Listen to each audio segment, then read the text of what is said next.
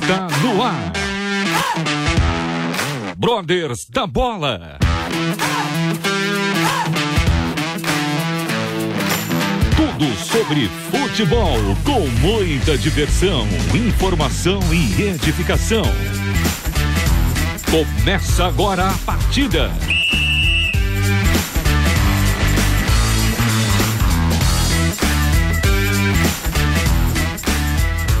Muito boa noite, você ouvinte da Rádio Transmundial. Começa agora mais um Brothers da Bola, tudo sobre o bom futebol brasileiro aqui na RTM para você.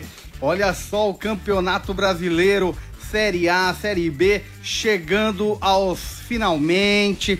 Vamos abordar um pouquinho sobre as duas séries a seleção brasileira também está jogando. Ela que atingiu finalmente, conquistou, conquistou finalmente a classificação para a Copa do Mundo. E eu quero dar o boa noite aqui para os componentes dessa mesa. Primeiramente, ele, meu parceiro, meu amigo, corintianíssimo. Ele que é locutor, ele que é sonoplasta, ele é tudo de bom, meu amigo Marcos Olivares. Eduardo, boa noite para você, aos nossos ouvintes. Mais um Brothers da Bola no ar. E olha, esse final de semana, hein? Bola rolou, tá rolando, muitas novidades, muita gente com um sorriso de orelha a orelha, principalmente na Série B. É, e outros muito tristes, E né? outros estão tristes demais e a gente riu muito ontem. Alguns, né? Alguns, alguns, né? alguns. alguns. é, e é por isso que eu tô animado hoje. E lembrando disso, eu cumprimento, agora com muito respeito, dando as minhas condolências para o meu amigo, o inglês de Osasco. Ele que achava que o Palmeiras estava voando, que o Palmeiras ia chegar arrebentando com o Flamengo na Libertadores, deu uma trupicada e perdeu para o Fluminense de virada. Andrew Franklin. Muito boa noite, Du. Boa noite a todos os ouvintes. É, Palmeiras saiu do trilho aí, mas está focado para a Libertadores. Sabemos que o Campeonato Brasileiro aí já tá, tem destino certo, mas vamos que vamos. Pena que o Evandro não está aqui na bancada, né? É, o Evandro fugiu. fugiu. Hoje ele estava na agenda, a produção colocou o Evandro na agenda para estar aqui sentado ao meu lado e simplesmente ele fugiu. Diz que passou mal, desde ontem ele está passando mal eu não sei, parece que ele comeu. É, era frango que fizeram, mas parece que ele comeu urubu e não caiu bem. E Tomou for... quatro, pô. Quatro urubus que ele comeu. mas tá certo, sem problemas. Eu quero, primeiramente, também parabenizar a nação de Piracicaba, é 15 Piracicabana? Pira, é, Piracicabana. Piracicabana, é. isso. É. Os torcedores do 15 de Piracicaba que hoje o clube completa 108 anos de história, clube que surgiu em 1913. Os nossos parabéns ao 15 de Piracicaba e ao torcedor mais ilustre do 15 de Piracicaba, ele que é o chargista oficial, caricaturista oficial do 15 de Piracicaba e também dos Brothers da Bola, Luiz Marangoni, nosso parceiraço, Parabéns, Marangoni, já que o São Paulo não te dá nenhuma alegria, pelo menos o 15 de Piracicaba pode te dar essa alegria de estar completando mais um ano de vida. Ele que fez uma caricatura para o nosso convidado da noite.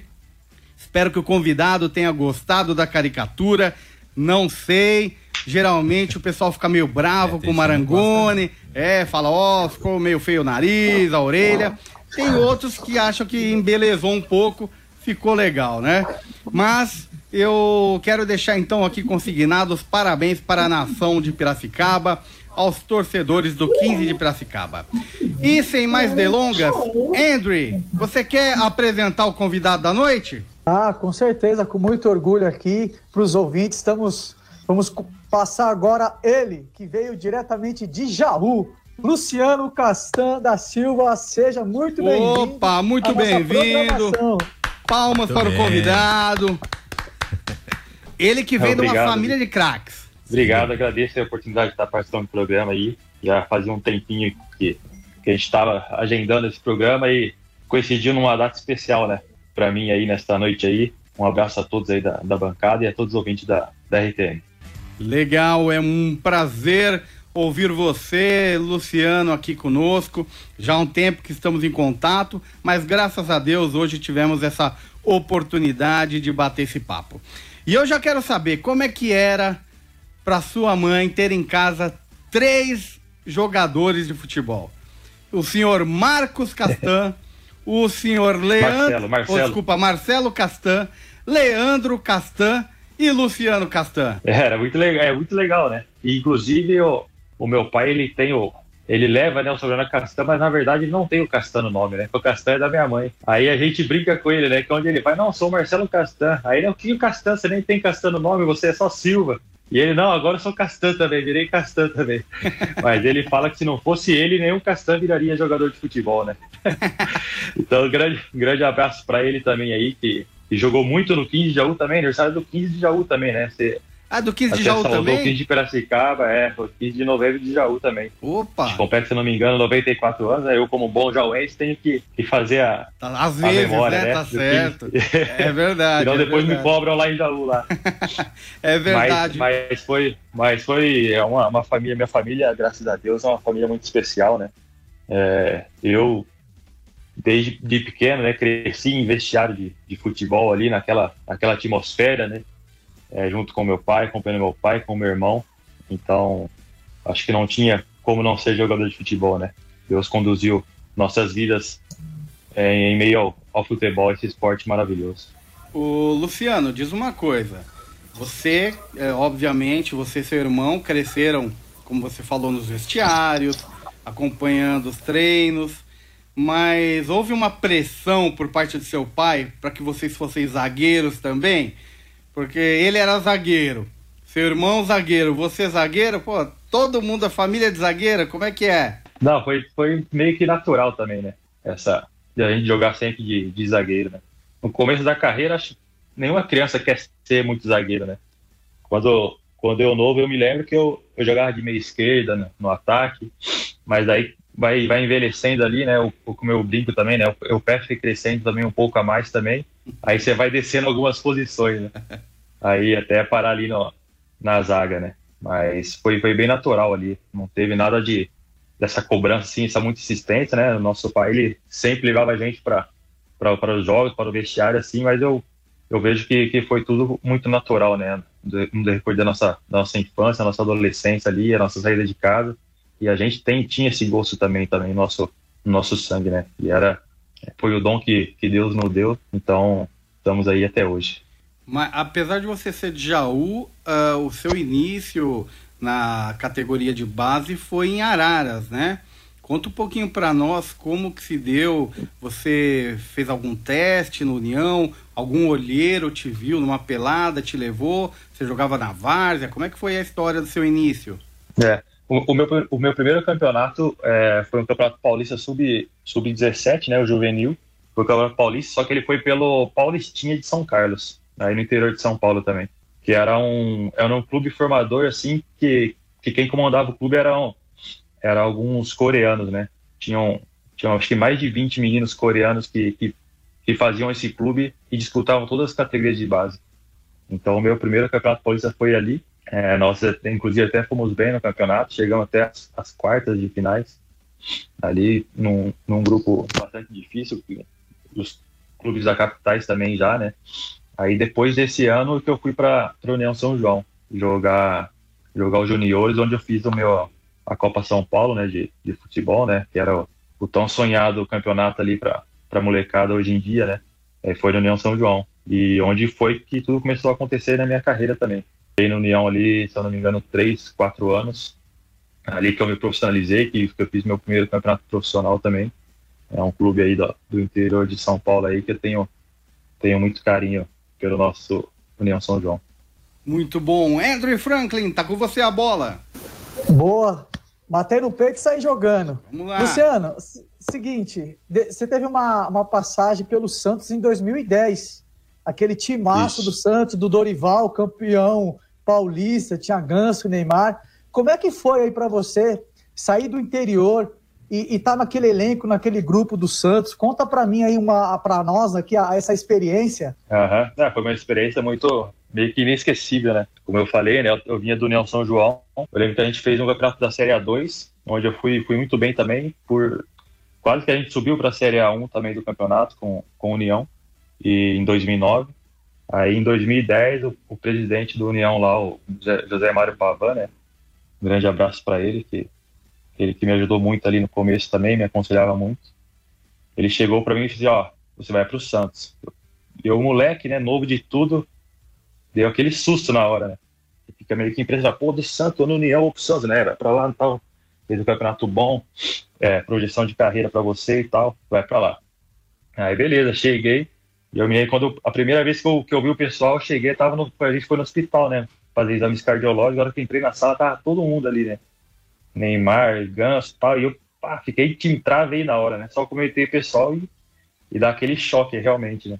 E ali com a convivência você vai conhecendo o pessoal, vê que é todo mundo gente boa, vai se entrosando e tal. Mas foi uma, uma experiência muito incrível para mim.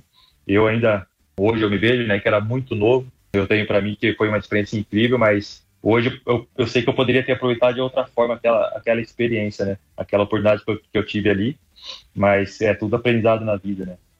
É, sei que, que ali eu, foi, foi a ascensão que o Santos começou a ter também ali, né? 2010 ali, com o Neymar despontando, é, o, o Ganso também, depois com a chegada do Robinho, que eles começaram ali, ganharam, ganhamos o Campeonato Paulista, né? Eu fiquei até o Campeonato Paulista só, depois eles ganharam Copa do Brasil, Brasileira e começou a levar tudo, né?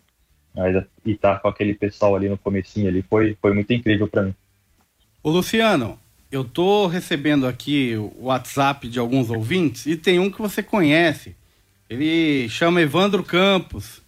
E ele é o produtor que ficou te amolando aí, te enchendo, querendo que você concedesse a entrevista. Então peço desculpa desde já, porque ele é chato mesmo, tá? É São Paulino, coitado, tá sofrido hoje.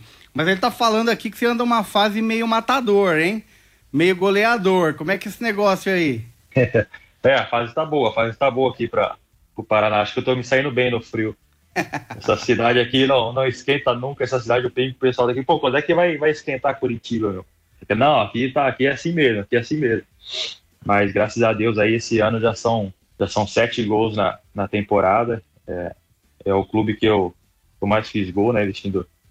As camisas já são quase, se eu não me engano, 48 jogos também na temporada, fazendo sete gols. O negócio tá bom pro lado de cá. Legal. Tem mais gol que o Daverson, pô. Tá de sacanagem, Daverson, hein? Viu? Não é difícil, mas gol que o Daverson não é difícil. Tenho que concordar, mas tudo bem. Luciano, seguinte, Série B, você tá jogando lá no Curitiba. Curitiba já praticamente é, cravou a passagem para a Série A o ano que vem. E conta para nós como é que foi esse campeonato, porque foi um campeonato muito concorrido. Você tinha, além do Curitiba, que já foi campeão brasileiro, você tinha Cruzeiro, Vasco, Botafogo, o Vitória, que não deixa de ser uma potência, o Guarani, que já foi campeão brasileiro, grandes equipes buscando apenas quatro vagas, né? Conta para nós é, como é que foi a Série B deste ano e mais, mais importante, assim, uma situação diferente. Você e seu irmão jogando, jogaram duas vezes, né, esse ano. Se enfrentaram duas vezes, né? Isso. E infelizmente o, ele não vai subir, porque o Vasco não conseguiu o acesso. Conta para nós como é que foi essa Série B de 2021. Isso é, agora faltando, faltando dois jogos, né? Pra gente já, já definiu hoje, né? É, nós jogamos ontem contra o Brasil de Pelotas aqui, vencemos por 2 a 1 um, um jogo bastante complicado, onde a gente saiu na frente. No primeiro tempo a gente tendo muitas chances, é, mas não, não consegui, conseguimos fazer o gol, né? Eu mesmo tive um chute na trave, eu acho que no primeiro tempo umas quatro bolas na trave, a bola não queria entrar. Aí no comecinho do segundo tempo tivemos gol de escanteio, depois controlando um pouco o jogo. Aí sofremos um pênalti, tomamos empate, acho que com 38, 39 minutos. Aí bateu um pouco de desespero mas nos acréscimos ali o Léo sobrou uma bola para o Léo na área e ele guardou para a gente. E hoje com, com a derrota do CRB já decretou né, o, nosso, o nosso acesso e mas ontem foi uma festa muito linda ali no Couto. Mas o campeonato esse ano foi, foi muito difícil, né? É, até contar um pouco o que, que nós vivemos aqui no Curitiba, né? É, quando eu cheguei aqui no começo de fevereiro, é, eu cheguei aqui ainda não tinha acabado a Série A ainda, né? É, tinha algum, faltava alguns jogos da Série A e quando eu cheguei aqui estava chegando o pessoal que o Curitiba já tinha caído, né? Nos últimos jogos e começou a chegar o pessoal da Série B já contratado e a gente chegou e tinha um, um clima muito difícil aqui, né? A gente sentia assim um clima pesado de, de derrota, né? De um de um, de um rebaixamento e a gente, a gente viu aquilo ali e a partir daqui, da, daquele momento ali a gente começou a se fechar né, nosso grupo.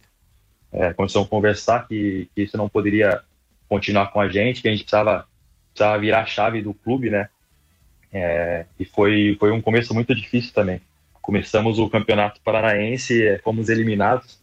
É, não sei quantos anos o Curitiba não passava da, da primeira fase do Campeonato Paranaense, né?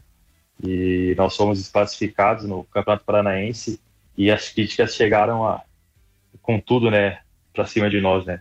É, vocês sabem como, como é a, a mídia, a torcida, foi uma cobrança muito forte e nessa transição de duas semanas de, de término de Campeonato Paranaense para o Campeonato Brasileiro foram duas semanas muito fortes, muito pega, muito, ouvindo muitas coisas e que só nos fortaleceram e, e fez a gente chegar onde a gente chegou hoje, né.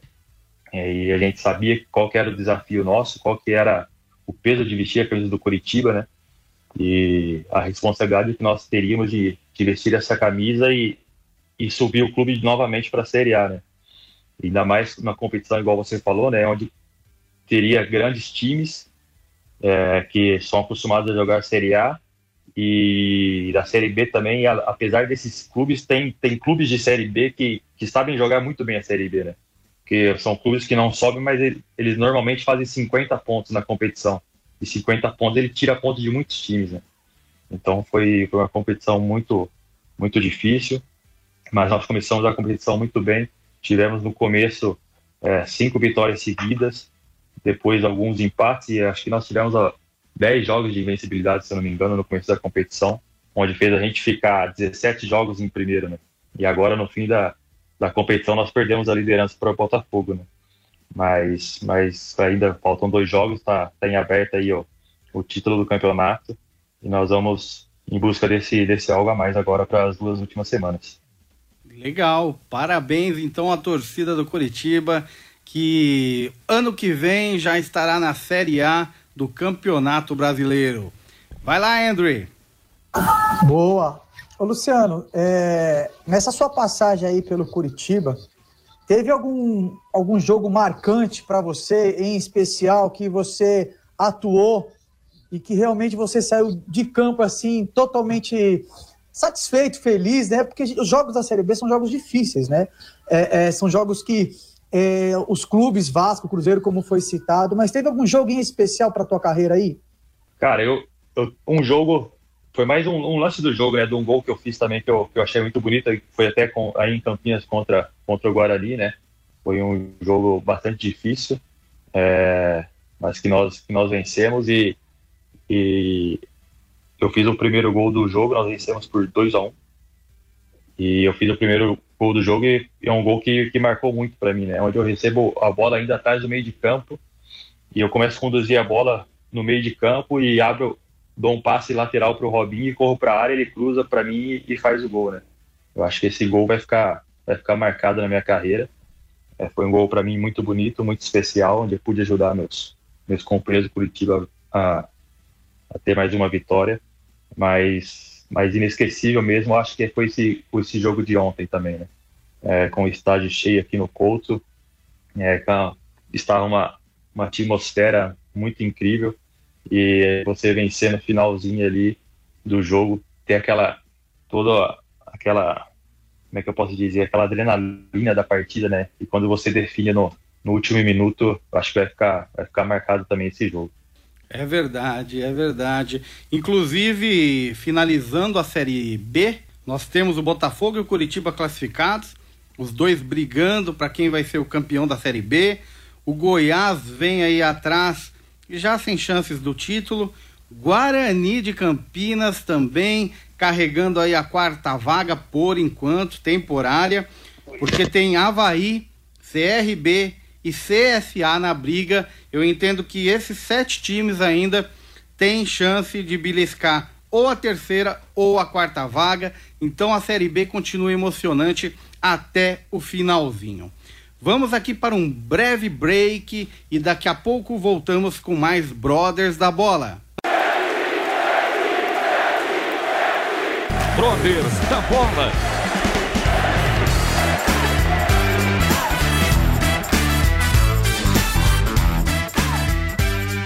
Voltamos com Brothers da Bola, segundo bloco. Eu, Eduardo Casoni, Andrew Franklin, Marcos Olivares e Luciano Castan, o entrevistado da noite.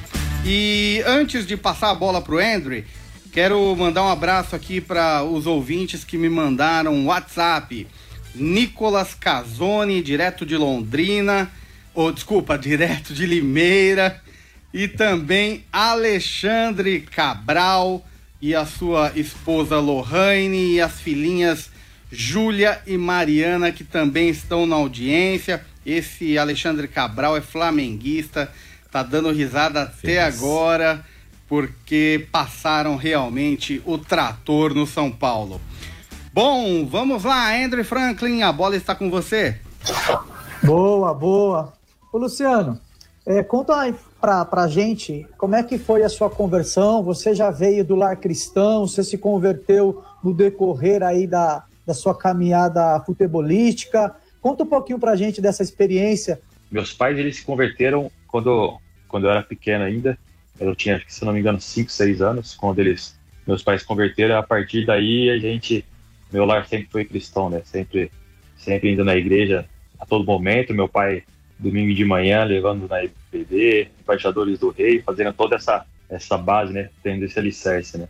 É, essa, chegando na adolescência ali. Mas eu, quando eu, quando eu cheguei na. Quando eu saí de casa ali para jogar futebol, quando eu cheguei no, em Araras, ali no interior de São Paulo, e já se vendo um pouco mais independente, né? Eu, eu peguei comecei, desfoquei um pouco de, de Deus, né? É, comecei a querer curtir um pouco as coisas do mundo, como você vai ganhando seu dinheirinho, vai ficando mais, mais independente, né? Começa a esquecer as coisas, vai chegando fáceis para fáceis entre aspas, né? Que a gente a gente rala bastante para ter as coisas, né? Mas mas é daí chegando fácil e você esquece um pouco, tira o foco um pouco de Deus, né? E eu creio que eu eu sofri muito nesse nesse meu período que eu que eu me afastei de Deus, né? Foi inclusive até quando no, no bem no início da minha carreira, né? Onde eu, eu disse para vocês já lá do, do Santos que eu não não aproveitei tantas chances, né? Eu já era, já estava com 20, 21 anos, mas eu, eu não tinha ainda o foco no futebol, não, não estava mais com o foco em Deus e acabou me atrapalhando muito no, no, no começo da minha carreira isso daí. Eu era, morava sozinho, gostava bastante de, de, de sair à noite, não, não me cuidava. É, e foram alguns anos assim, né? Se não me engano, até 2013, 14, né? Foi até depois que eu conheci a minha, hoje a minha esposa, né? Então, namorada, quando eu conheci ela, as coisas foram voltando um pouco ao, ao eixo, né? De como meu pai gostava que eu, que eu fosse. E fui tendo experiências com Deus, né? Nesse, nesse período todo, Deus foi, foi falando para mim. Eu me lembro até que um dia, vou contar uma experiência para vocês. É, um dia, quando eu estava lá no Santos, eu não era muito aproveitado na equipe profissional, né? Eu treinava, treinava. Aí, quando aparecia alguns amistosos, eu ia fazer. eu me lembro que uma vez eu fui fazer um amistoso, se não me engano, foi em Natal, amistoso. Aí foi alguns que estavam no profissional que não era utilizado e, e alguns pessoal do sub-23 do, do da, da, categoria de base. Né? Nós fomos fazer um, um, amistoso contra um, acho que era aniversário da cidade no, em Natal, interior do, Rio Grande do Norte, não sei. Aí eu tava jogando, fazendo o jogo tal normal ali. Aí quando de repente assim a gente ganhando o jogo, a outra equipe não era uma equipe profissional assim, mas entrou um atacante assim e o atacante veio para mim assim a bola lá na frente, nada a ver com a jogada, assim, ele chegou do meu lado, assim, olhou para mim, falou assim, ó, eu não sei o que eu tô fazendo aqui, ele falou para mim. Isso é foi uma coisa que marcou, isso aí foi em 2010, faz 11 anos, eu lembro ainda até hoje. Falei assim, ó, não sei o que eu tô fazendo aqui, não jogo futebol, assim, mas Deus mandou eu estar tá aqui para te falar, para você voltar para ele. Aí eu olhei para ele assim, o que você tá falando, meu? Você nem me conhece. Ele falou, não, não, não jogo, não, não sei o que eu tô fazendo aqui, mas Deus mandou eu aqui para te falar, para você voltar para ele. Aí eu olhei aquele cara falando assim, não, não é possível que esse cara tá falando isso pra mim, ele nem me conhece, né? E acabou o jogo e eu fui ali, acabou o jogo também, e eu peguei depois do jogo, fui beber minha, minha cerveja como eu gostava tal, e mas aquilo, me, aquilo ficou muito no meu coração, né? Tanto que até hoje eu, eu me recordo e tem até outros lances assim que, que Deus sempre usava alguém para falar comigo, para falar volta, volta para tua casa, volta de onde você não deveria ter saído. E eu vejo que hoje eu, eu sinto o amor de Deus na minha vida, que Deus me guardou de, de muitas coisas, de, de experiências que eu quis ter nesse mundo afora, né? Mas eu creio muito que Deus me, me guardou e foi trabalhando na minha vida, né? É, usando a minha carreira, me levando a lugares onde eu deveria estar. Ah, por muitas vezes eu queria estar em algum time, em algum lugar, mas eu falei, não, não é por aí, é por aqui. E com isso eu fui me estreitando, Deus foi me estreitando, colocando em lugares onde eu não, não tinha mais escapatória. E eu vejo que, que Deus foi bom, foi bom demais comigo. Aí depois que conheci minha esposa, eu estava no Brasil tal, jogando, mas depois que eu fui para França, eu fui ter um, foi onde que, que Deus me chamou mais, assim, né? E foi o um momento onde a gente não conhecia mais ninguém, foi eu, minha esposa e meu filho. A gente, a gente se era só nós lá, não tinha ninguém para dar palpite na nossa vida, para falar nada. Era nós e Deus. E foi um momento muito especial para nós. Acho que, que, foi ali que foi a, a grande virada da minha vida, né? Foi um, uma temporada também profissional muito boa. Quase foi na, era a segunda divisão lá, né? Quase conseguimos o, o acesso também lá para a primeira da divisão da França. Mas, mas na, pela vida espiritual lá foi onde que que tudo começou mesmo na minha vida, né? Onde eu tive aquele tive mais o avivamento de Deus na minha vida. É, até o pastor Rodrigo, que hoje que é do, dos atletas de Cristo, né? Ele fazia estudos comigo, com a minha esposa ali por, por Skype, é, onde foi, foi tudo foi acontecendo.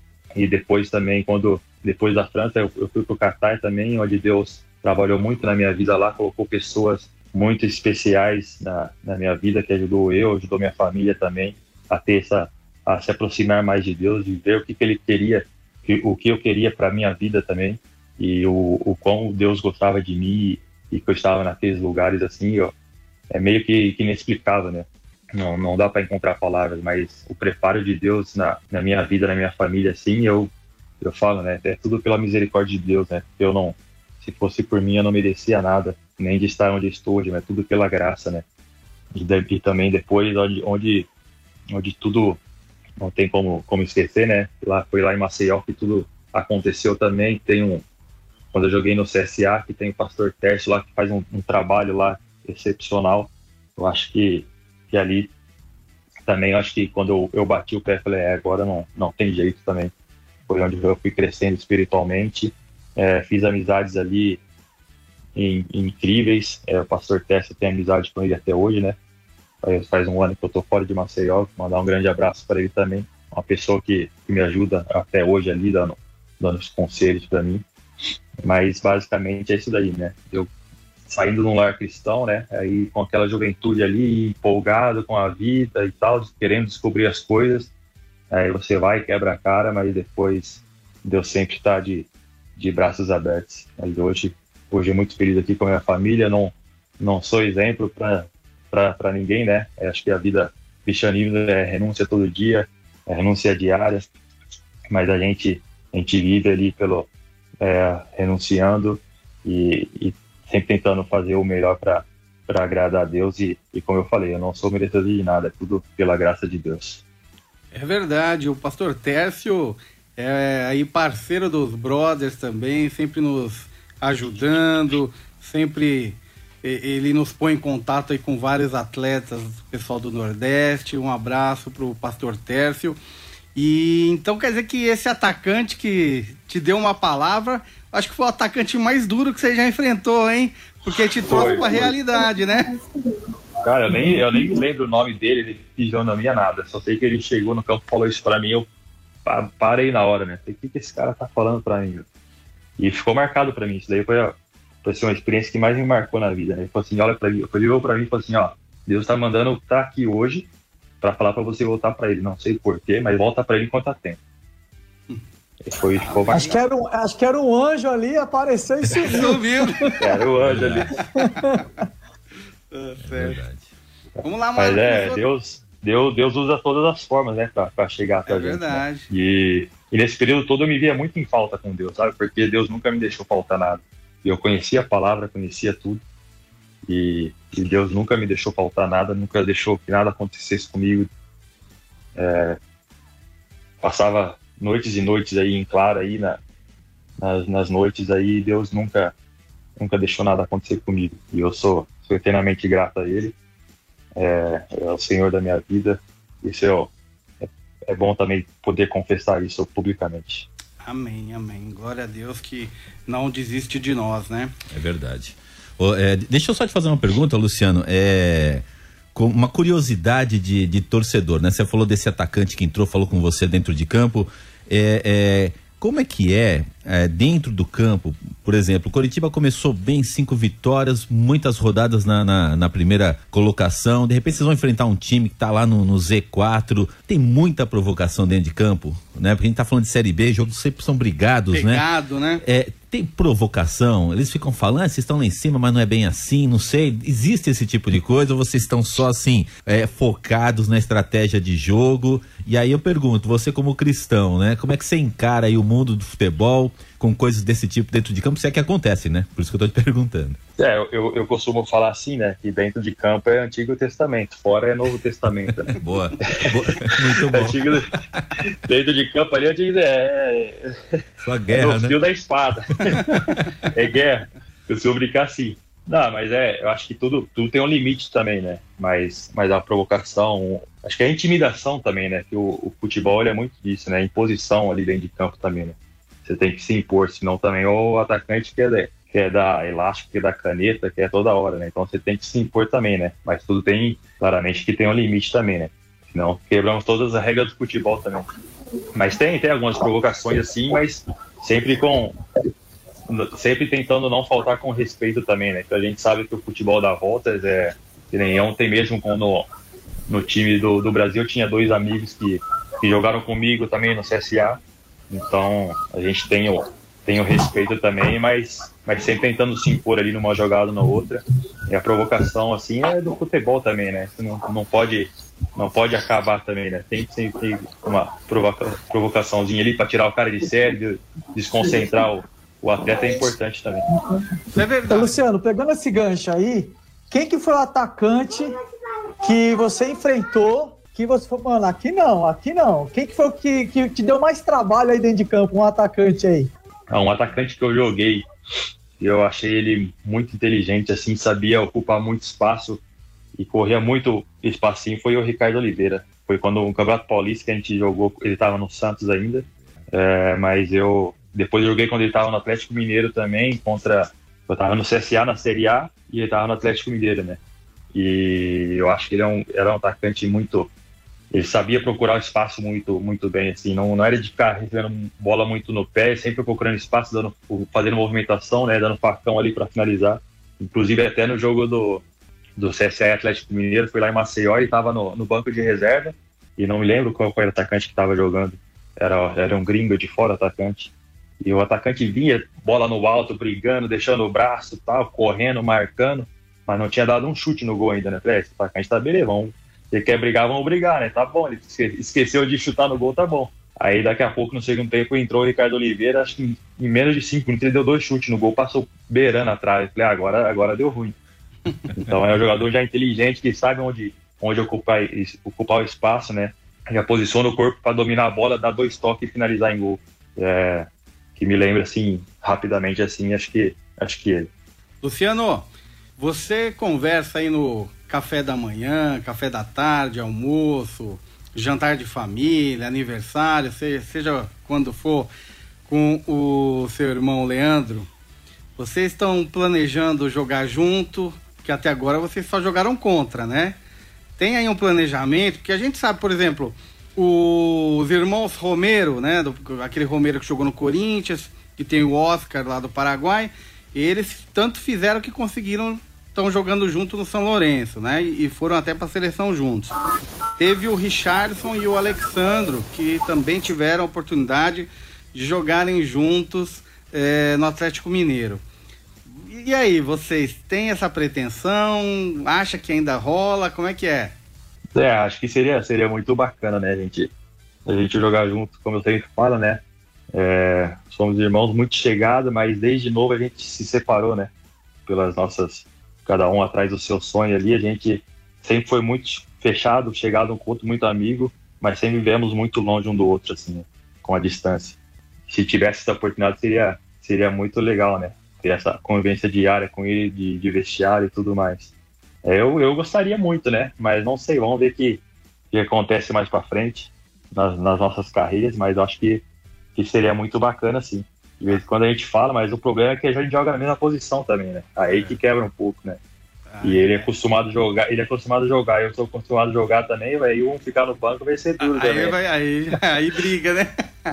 Aí, aí ao invés de ser legal para a família, vai haver briga. É, e a direita, jogar na direita é complicado, né? Que a direita tá. Apesar que eu, eu fiz um gol esse ano de direita, né? Mas a direita é só para acelerar o carro, só tá bom. e, viu? E outra, né?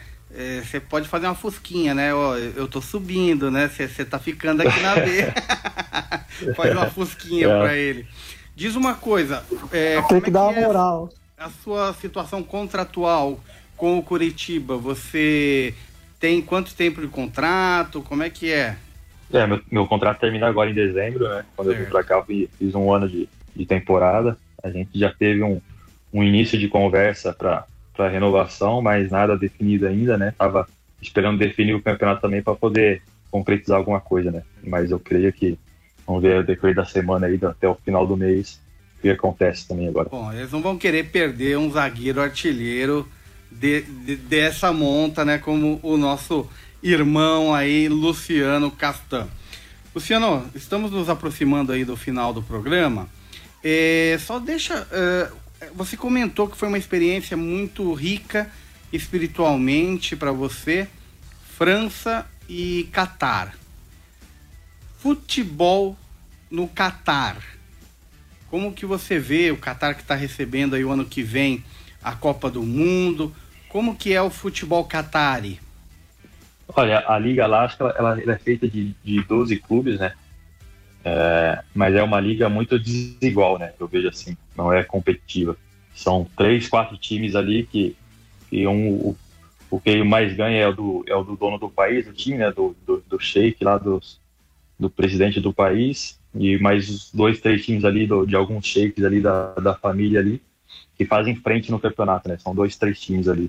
É, o resto você briga ali em meio de tabela, tem uns, mais uns três times que sempre briga por por rebaixamento, né? Eu vejo que é uma liga muito desigual, mas é uma liga que, que o pessoal lá vem crescendo muito, né? E eles estão investindo muito, inclusive agora nesse, nesse ano e, e no ano que vem eu vejo também, né? Para promover até a Copa do Mundo lá, né? Então eles estão estão sempre levando jogadores de, de nome, de expressão. Um dos principais times de lá tinha o Xavi como, como treinador, né? Ele jogou lá três, quatro temporadas ainda quando eu, eu tava lá, ele, ele, ele, jogava ainda, eu joguei contra ele lá. Ele mesmo já com, com a idade avançada, ainda mais com aquela classe, aquela categoria dele. E lá, ele, se ele quisesse, acho que ele jogava até, até 60 anos lá, né? Com a, com a qualidade lá dele. Mas é uma liga que, que vem crescendo a cada ano, né? Mas não é tão competitiva. Eu vejo que ela é muito desigual, né? Não tem aquela competitividade igual aqui no, no Brasil, né? Que você vê aqui quando vai começar o campeonato tem oito, nove times para brigar por título, né? Depois vai desenrolando o campeonato. Mas lá são sempre os, os, uns três, quatro times ali que vai brigar em cima. São sempre aqueles times que, que vão ficar ali. Mas eu creio que vai ser uma Copa do Mundo muito espetacular, né? A, toda a estrutura que eles, que eles estão tendo lá, né? Eles têm o, o poder financeiro para fazer a melhor estrutura possível, né? Eu creio que vai ser uma, uma Copa do Mundo espetacular e, e eles estão come, começando a promover isso cada vez mais, levando já jogadores sempre nas, nesses três times aí que que são os times de ponta, sempre tem três, quatro jogadores ali de, de nível de Europa. Legal. E com relação à religião, nós sabemos que o Catar é, é um país islâmico, né? E você, como cristão lá, sentiu alguma dificuldade ou, ou, ou, não? O Catar é mais liberal, há respeito, há igrejas evangélicas, como é que é? Então, lá é, é, é, é bem diferente, assim, né? Mas eu, eu até quando eu fui, lá, fui para lá, né? Eu fui fechar o contrato, eu falei, meu Deus, e agora? Será que dá para levar para uma Bíblia lá, né? Não sei o que, que o pessoal vai fazer lá. Eu entrei no Google assim, tal. Tinha o pessoal falando que dava para levar, algum falou que era, que era difícil, não sei o que, que dava medo. Aí eu falei, ah, vou levar a minha na bolsa, né? Coloquei na mala para despachar e, e passou. e foi. Mas quando, quando eu cheguei lá, que nem eu falei que tinha experiência lá, né? Eu, eu entrando num elevador de um restaurante, eu encontro uma família brasileira também cristã lá, né? A gente se, se encontrou num, num elevador. Ainda eles estavam entrando no elevador já, estavam dentro do elevador, eu chegando com a minha família assim, e a porta fechando do elevador. Aí o, o, o, o, não foi o Simão, foi acho que um amigo do Simão, colocou o braço assim para a porta abrir e ele falou em inglês assim, né? Pode entrar, não, pode entrar, pode entrar. Aí eu entrei com a minha esposa, com meu filho, e eles começaram a brincar com meu filho assim, só que falando inglês, né? E eu falava pouco inglês. Aí daqui a pouco um deles falou português entre eles mesmo, né? Eu já olhei aqui, vocês são brasileiros? Ah, a gente é pá. E começamos a conversar ali no elevador. E saindo do elevador, fomos até os carros conversando, já trocando número tal, e já, e já, já vimos que era, que era uma família cristã, né? Então Deus preparo, teve esse preparo pra gente, né? Se ele deixa a porta do elevador fechar, a gente nunca teria se conhecido ali, né? Verdade. Você vê o.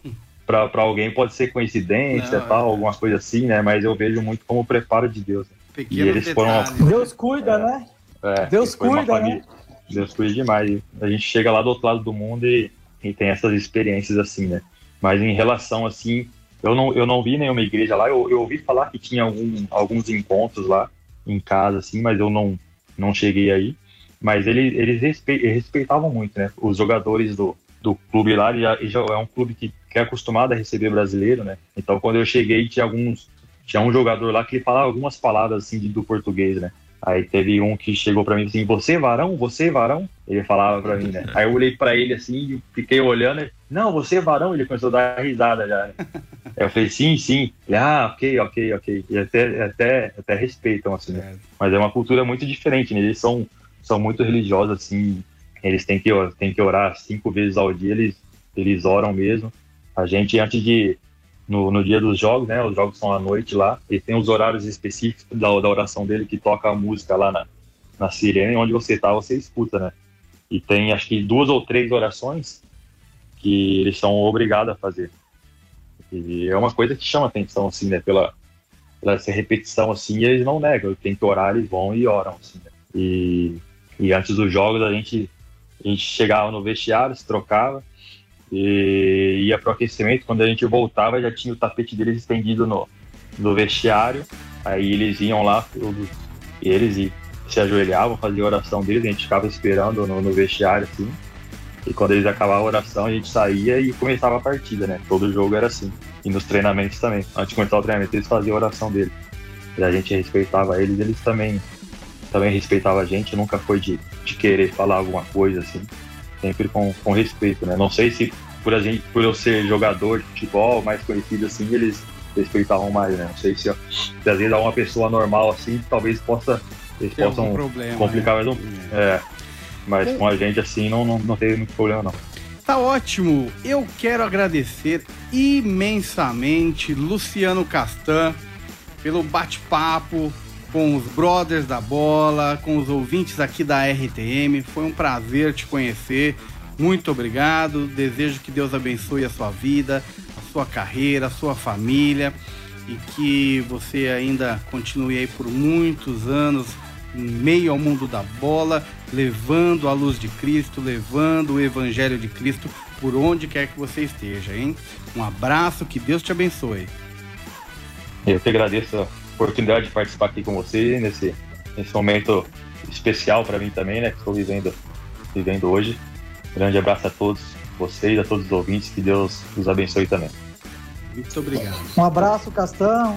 Foi um prazer fazer esse programa com você. Que Deus te abençoe e que grandes coisas possam acontecer na sua vida em 2022. Amém. Obrigado. Bom, eu quero agradecer Andrew Franklin, Luciano Castan e Marcos Olivares. A você, ouvinte da RTM, o nosso boa noite. E segunda-feira que vem tem mais Brothers da Bola. Uma ótima semana, fiquem com Deus.